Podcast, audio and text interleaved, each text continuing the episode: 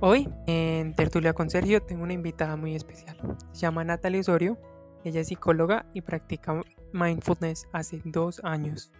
Hola Nat, ¿cómo estás? Hola Sergio, muy bien, ¿y tú? Muy bien, gracias. Emocionado de que podamos hablar de este tema que yo creo que ahorita pues en, con toda esta cuestión de la cuarentena la gente le sirve mucho. Nat, ¿hace cuánto iniciaste a practicar mindfulness? Bueno, pues mindfulness como tal, ah, podríamos decir que hace dos años, eh, cuando tuve la oportunidad de participar en unos talleres gratuitos con los que hoy en día son mis maestros, em, que se llaman, en ese tiempo se llamaban Escena Urbana o se llaman Vórtice de Raíz, y pues son de acá de Pereira.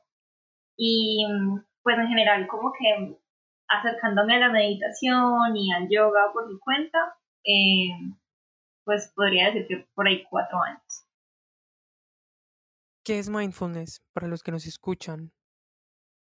Claro, bueno, mindfulness en español se traduce eh, usualmente como plena conciencia y es una forma de meditación en la cual la herramienta que nos enraiza o que nos trae el momento presente es la respiración o nuestro propio cuerpo. Entonces es la práctica de prestar atención a nuestro interior, a nuestro cuerpo, para estar en el momento presente. ¿Qué te llevó a ti a practicar mindfulness? Tú me dices que hace dos años lo practicas, pero desde hace alrededor de cuatro empezaste con el cuento de la meditación y un poco de yoga. Bueno, pues, por ejemplo, mi, mi, inicio con el yoga fue bastante fortuito, pues como que no lo pensé con las características y las implicaciones que lleva la práctica del yoga. Yo eh, empecé porque, bueno, a mí me gusta siempre hacer actividad física y mm, pasó un tiempo en el que estaba como muy, muy triste, muy em, ansiosa, bueno, como muy mal. Y eh, una amiga me recomendó hacer. Me dijo como que, bueno, mira, tú estás buscando hacer eh, como actividad física, pero también veo que necesitas como algo más eh, que también cuida de lo emocional, entonces, pues, ¿por qué no le das como una prueba? Y e intenté, pues, o sea, estuve como un mes en las clases de yoga, me gustaron mucho, pero en ese momento yo solo lo veía como algo físico. Y yo dije como que no, bueno, con lo que pago acá me puedo pagar el gimnasio y además hago más actividad física. Entonces eso se quedó así, fueron como un montón de años en los que no volví a practicar yoga y ya después la misma vida, pues como que mis mismas búsquedas, eh, también en ese momento ya había avanzado más en la carrera, pues en, psicología, eh, le estaba prestando también mucha más atención como a mi salud emocional, entonces empecé a descubrir la verdadera práctica que para mí es el yoga, que es pues, lo espiritual, y que muy anudado al yoga, eh, a mí me gusta pues iniciar las sesiones antes y terminarlas también con meditación. Entonces ahí fue como que me empecé a acercar a ello, a descubrir mm, los estados de conciencia que se alcanzan cuando se practica conscientemente, yoga o meditación y potencialmente cualquier cosa, cualquier cosa que practiquemos conscientemente nos puede alcanzar, hacer alcanzar eh, estados más elevados de conciencia. Y pues así fue como, como seguí como con esa curiosidad, como que ya luego fue que vi los, los talleres, la oferta de los talleres, que, y que además de, la oferta era como orientado a personas que trabajasen con niños, niñas y adolescentes. Y en ese momento, pues como psicóloga yo estaba trabajando con niños, niñas y adolescentes. Y digamos que esa era como la, la oferta y pues y obviamente era como el, el, fondo o, la eh, idea de base del taller, pero realmente a lo que te llevaba era un viaje a tu interior y a pues, comprender qué estaba pasando en ti, lo que se mueve en ti. Y bueno, ya fue como que seguí, como que dije, wow, eso es algo en lo que uno no le puede dar la espalda. Es algo súper evidente, pero que usualmente pensamos que no es evidente, como que pensamos que no es importante, que es un segundo plano de la vida. Y ahí fue cuando dije, no, esto es, esto es todo lo que tiene importancia. Es otro nivel. Eh, te pregunto, ahora que tocabas ese tema, ¿cuánto tiempo le dedicas al día a, a la práctica y cómo la agregas, por decirlo de alguna manera, a tus tareas del quehacer diario? O sea, ¿cómo, cómo manejas como esos espacios? ¿Sí?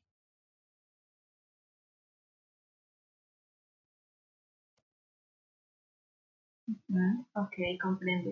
Bueno, esa pregunta me parece muy interesante porque algo también muy bonito del mindfulness o de la plena conciencia es que no es algo que pase solamente en el tapete de yoga o solamente en tu espacio de meditación, ¿cierto? Entonces, em, digamos que tú puedes, por ejemplo, sentarte a meditar media hora diaria, pero en el resto de tu vida sigues haciendo lo mismo de siempre y como que eso es una actividad que pasa solamente en esa media hora y de resto todo sigue como si nada. Y en ese sentido, pues yo pensaría que no estamos hablando de una práctica de mindfulness realmente porque es algo que se queda en unos minutos. Mientras que esta práctica implica empezar a ver todo en la vida como una meditación o como un, espacio de aprendizaje, por así decirlo. Entonces, eh, al día, digamos que eso fluctúa. Mm, hay días o hay semanas más bien en las que todos los días medito. Eh, como mínimo me gusta hacerlo 20 minutos y pues ya como hasta lo que lleve, como hasta una hora hasta lo que lleve. Em, y hay otras semanas en las que lo hago una o dos veces a la semana. Entonces como que eso fluctúa. Pero más allá de la práctica como sentada, por así decirlo, mm, siempre trato como de, estar muy pendiente, como muy consciente de lo que está pasando en mí. Y entonces cuando me enojo, cuando me da tristeza, cuando me siento ansiosa o cuando estoy contenta, es como también observar esas emociones y ver los aprendizajes de ellos en cada cosa. es demasiada información, o sea, por ejemplo, me sucede, yo eh, inicié a, decidí tomar el hábito de meditar durante pues todo este cuento de la cuarentena. Este podcast se graba durante tiempos de pandemia en 2020. Eh, por lo mismo, yo decía, bueno, no quiero como entrar en esa angustia. Eh, quiero como buscar ese momento de tranquilidad. Sin embargo, soy alguien que sufre como mucho de ansiedad. Entonces a mí esos momentos de quietud como que igual se me revuelven un poco. Y yo personalmente lo que hice fue que al leer me di cuenta y al iniciar pues con diferentes meditaciones guiadas me di cuenta que consiste en dejar fluir esos pensamientos. Muchas veces eh, creemos que meditar es bloquear ese estado de, de ansiedad. Entonces creemos que es que hay que bloquear el pensamiento, bloquear el pensamiento y es dejarlo fluir. ¿Qué les dices a las personas que les da miedo, por ejemplo, practicar meditación porque sienten que no tienen un espacio de calma? Por ejemplo, escuchamos mucha gente que dice, no, es que meditar para mí no sirve porque pues no soy capaz, porque me la paso, como te digo, lo que me, como te digo, lo que me sucedía a mí, que entro como en ese estado en el que empieza mi cabeza a llenarse de pensamientos, pero personalmente entendí eso, que hay que dejar que los pensamientos fluyan.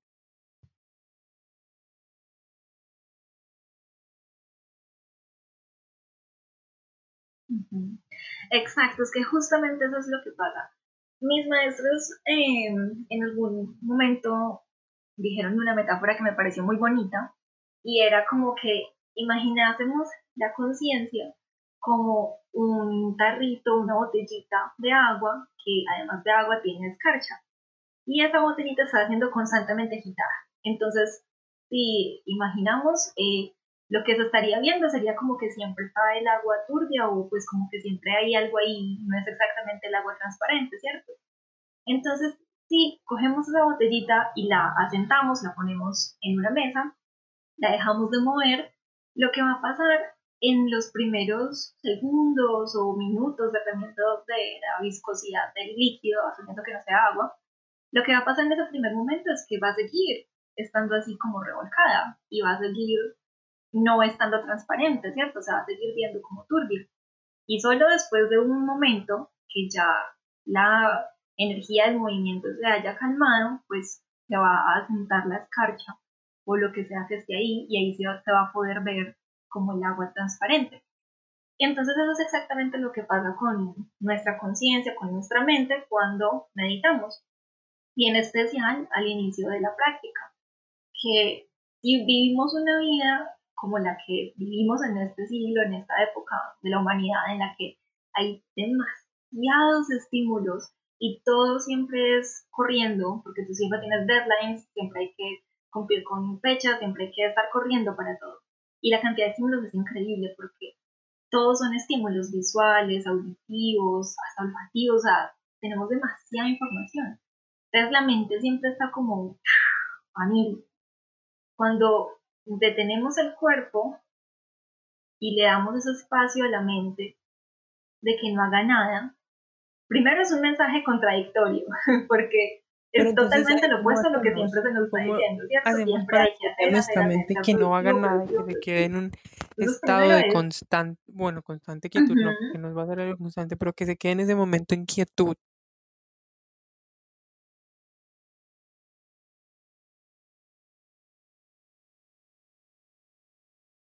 Exacto, pero entonces justamente es eso, es lo que tú decías, observar ese revoltivo de eso se trata también la práctica. O sea, la práctica no se trata de silenciar nada, ni de remover cosas que no nos gustan, ni de cambiar de cierta forma o de alterar algo inmediatamente. Significa o, o se trata de observar. Entonces, cuando observamos al principio no es cómodo. Y eso es lo que asusta a muchas personas al principio, porque es como que, wow, o sea, me pongo a meditar, es que para relajarme, y resulta que me encuentro todo este montón de pensamientos que me llenan de más miedo y ansiedad. Y eso es totalmente normal. Lo que pasa es que también pensamos, o está la creencia de que los pensamientos que nos dan miedo y ansiedad son pensamientos malos y hay que eliminarlos en vez de escucharlos, en vez de observar cuál es el mensaje que tienen, ¿cierto? En vez de mirar esas cosas y pensar, ok, bueno, ¿por qué esto me genera ansiedad? ¿Qué hay detrás de ello? Y si escucho y si lo observo y si lo dejo estar también un poco, en vez de intentar callarlo, eso va a empezar a ser menos intenso y va a empezar a ser más claro de qué se trata. Pero al principio no siempre es cómodo, porque eso también es la otra cosa, como que es, la gente usualmente piensa que meditar es o poner la mente en blanco o relajarse. y uno sí se puede relajar con la meditación, claro que sí, pero también hay otras prácticas. ¿Cuál es la mejor forma de meditar? Muchos nos dicen que, sentados, otros nos dicen que lo podemos realizar eh, en el viaje a casa, si usted va conduciendo no lo haga, o acostados, es acostarse en una buena posición para meditar o crees que no es en absoluto una buena opción para meditar porque te vas a quedar simplemente dormido?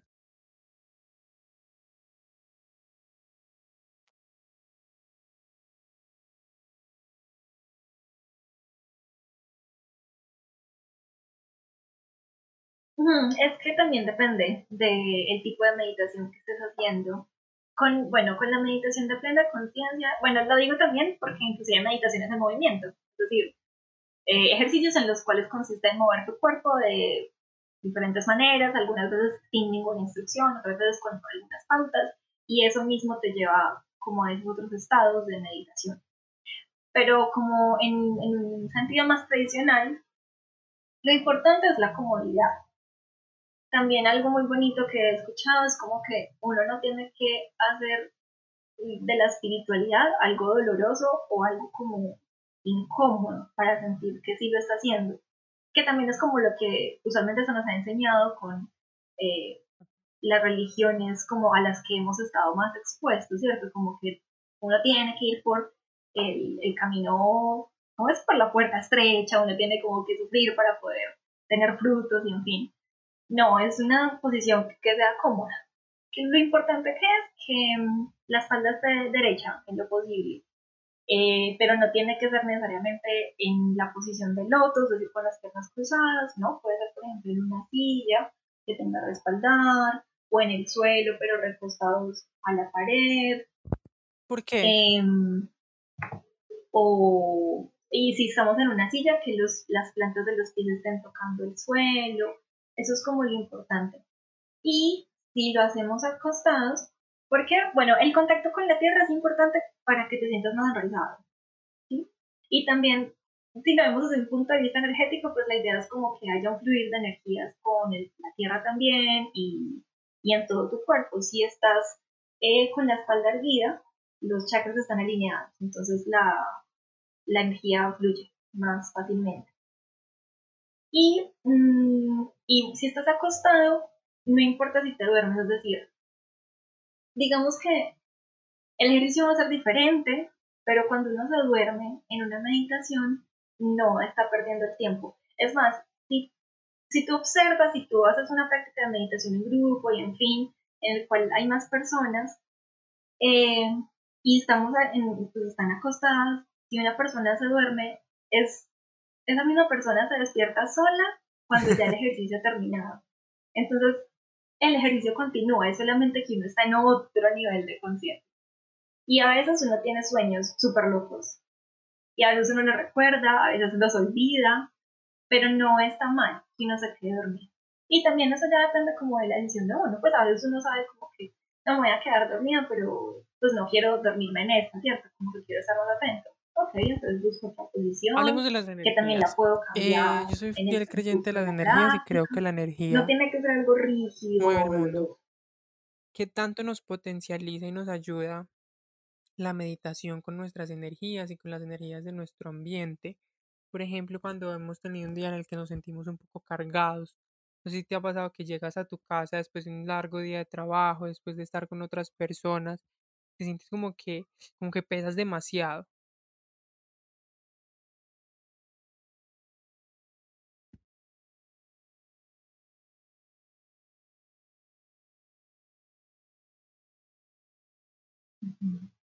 Ok, bueno, la, mm, como aquí también podemos utilizar diferentes prácticas, entonces hay prácticas, por ejemplo, en las cuales el propósito es como elevar tu vibración y regar las semillas de felicidad, ¿cierto? Entonces puede ser una práctica sencillamente para conectar como con tu luz interior, con tu fuerza, si tú crees en algún Dios, eh, si tienes como alguna creencia pues en, alguna otra fuerza más allá de la humana, conectar con la fuente y poder llenarnos de esa energía. por ejemplo, es una forma de práctica y es como ese, como recargarnos, ¿cierto?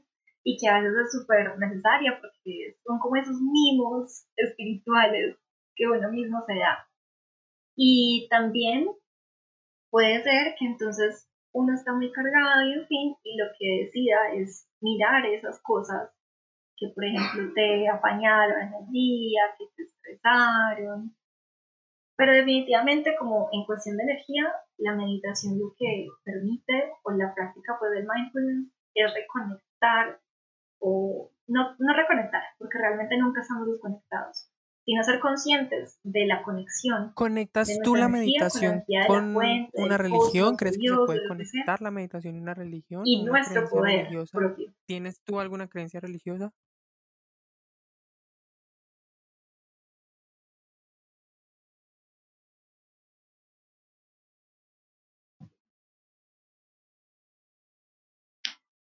Esa, esa última pregunta, por ejemplo, me parece interesante porque también como que, bueno, a mí me criaron como católica, ¿cierto? Pero es una religión, pues, que no, con la que empecé a descubrir que hay un montón de cosas en las que no estoy de acuerdo y en las que dejé de creer sencillamente.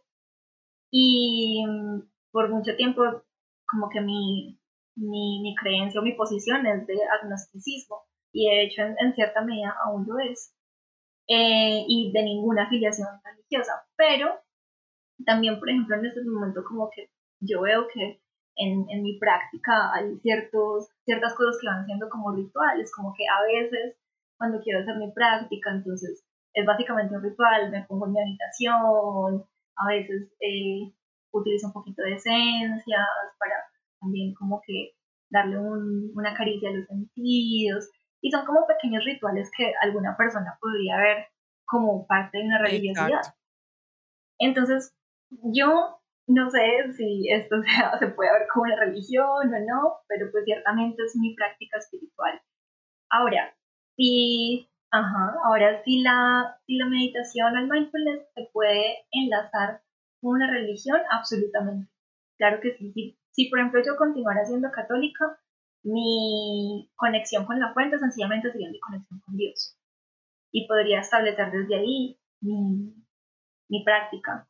En las religiones orientales, también en el, hinduismo, en, religiones orientales se hace esa conexión con los diferentes dioses en, en la meditación.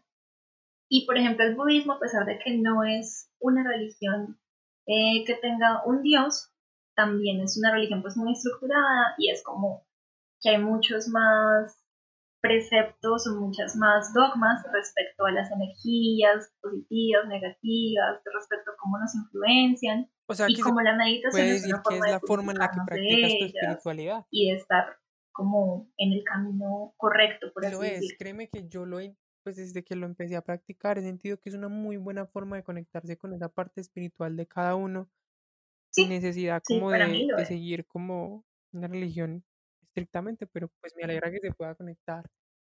Y también te quería preguntar, porque es algo que a mí me genera mucha duda y sé que a mucha gente también le puede generar, y es la cuestión de los chakras. ¿Qué son los chakras? Y cómo se trabajan los chakras con la meditación.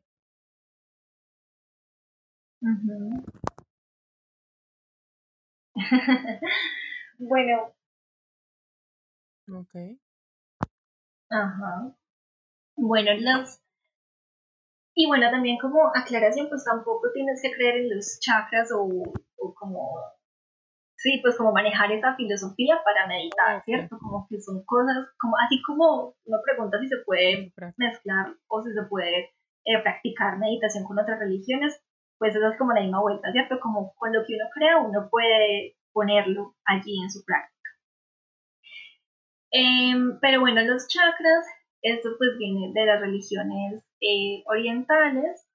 Em, se ha hablado mucho principalmente en los textos en sánscrito, desde como que todo lo que tiene que ver con el ayurveda, el yoga.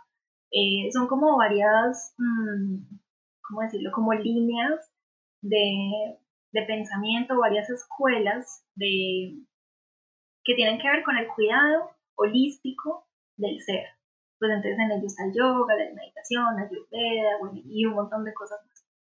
Entonces en estas, en esas tradiciones es de donde se habla de los chakras y es una forma de entender como la composición o la organización de nuestro cuerpo eh, físico y energético.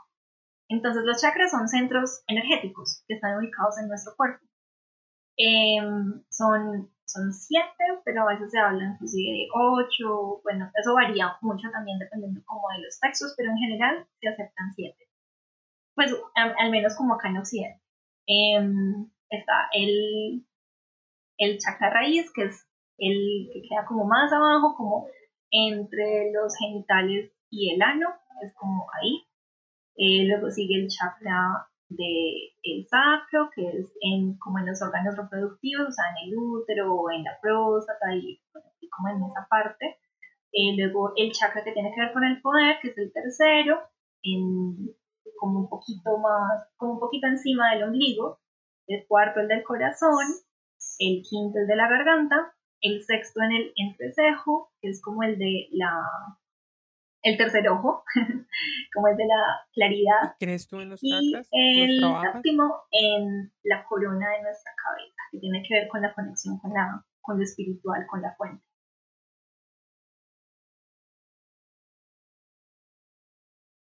Sí, ah, bueno, para mí esa es como la forma en que yo oriento mi práctica de yoga y también de meditación. Entonces, es decir, lo que la idea es como que a través de estos centros circula la energía, las energías de nuestro cuerpo Y cuando hay alguno que está bloqueado o desbalanceado de alguna forma, pues eso trae como ciertas dificultades en, en nuestra vida y en nuestro cuerpo, ¿cierto? Entonces, la idea es como que si uno aprende a identificar eso, como que sabe también cómo, eh, cómo balancearlos un poco y también cómo que trabajar. Entonces, son como, por así decirlo, formas de entender el cuerpo y la vida como señales de dónde podemos ir a ver, ¿cierto? Entonces, como que si, me, si tengo, por ejemplo, problemas, eh, que tengo cólicos muy fuertes o tengo problemas eh, con mis ovarios o cosas por el estilo, entonces quiere decir que puede haber algo que tiene que ver con el segundo chakra, que no solamente tiene que ver con estos órganos, sino también con la creatividad, con mis relaciones interpersonales. Entonces, ¿eso cómo lo uso yo para saber en mis meditaciones como que quiero observar y como que quiero explorar al respecto? Y así uno va encontrando como cositas de su pasado, como heridas o cosas que uno se va guardando. Y pues no sé, para mí ese enfoque funciona, ¿cierto? Y también con el yoga, la idea del yoga es que trabaja para alinear y los chakras y para liberar energía en Yo creo que nos da para hablar otro programa acerca de los chakras. Pero yo también lo que siento es que donde tú pongas como un poco más en el ve tus intenciones, ahorita estamos hablando pues de meditación. Eh, Nat, pues yo creo que eso sería todo por el día de hoy.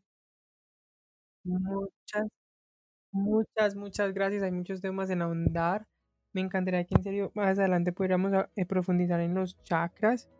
Y, sí, hay y bueno, muchas gracias por compartirnos acerca de este tema tan bonito que es la meditación. Si ustedes tienen preguntas o si quieren seguir a Natalie, sus redes sociales son las siguientes. Nat. Bueno, pues igual también gracias a ti por tenerme en cuenta. Es un tema del que me gusta mucho hablar, como puedes ver. y bueno, yo sabía que eras la, adecuada. Desde que, desde que quise hablar de meditación, sabía que te podía preguntar a ti. Súper. Y bueno, esperemos también que la gente lo disfrute. Y pues sí, mis redes, yo principalmente me muevo en Instagram. Así que si me quieren buscar, eh, me pueden encontrar como arroba soy una iguana. Perfecto. Muchas gracias, Nat. Dale. un excelente día. Sí, tú también.